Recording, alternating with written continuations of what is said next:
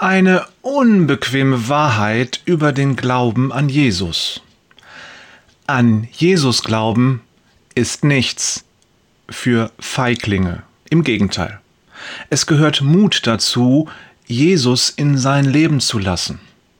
Warum? Es gibt mehrere Gründe, doch der vielleicht wichtigste ist, dein Leben wird sich verändern. Und Veränderung ist etwas, was wir von Natur aus scheuen. Klammer auf, viele Menschen sagen zwar, sie wollen ihr Leben ändern, aber das sind in der Regel nur Worthülsen. Die allermeisten machen genauso weiter, wie sie es schon immer gemacht haben und hoffen darauf, dass die Umstände sich ändern. Klammer zu.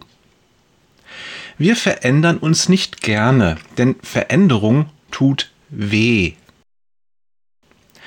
Der Schmerz, etwas loszulassen.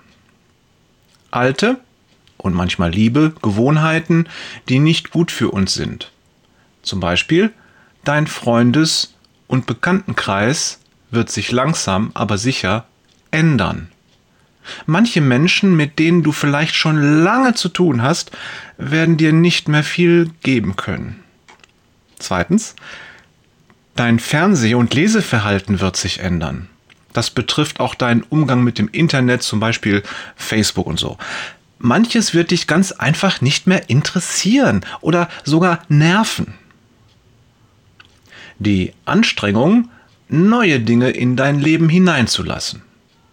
Erstens, du wirst neue Menschen kennenlernen und Bekanntschaften und Freundschaften mit ihnen aufbauen.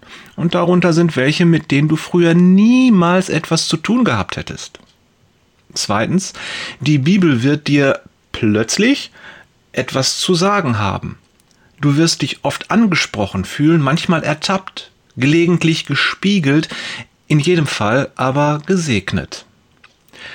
Ich glaube sogar, dass dein Umgang mit der Bibel ein ziemlich sicheres Zeichen dafür sein kann, ob du Jesus in dein Leben hineingelassen hast. Prüfe dich selbst. Hat die Bibel dir etwas zu sagen? Wenn nicht, dann sprich darüber mit der Schwester oder dem Bruder deines Vertrauens. Es gibt noch viele andere Punkte, die ich hier aufführen könnte. Entscheidend ist, Jesus verändert dein Leben. Und ich versichere dir aus eigener Erfahrung, es gibt nichts Besseres.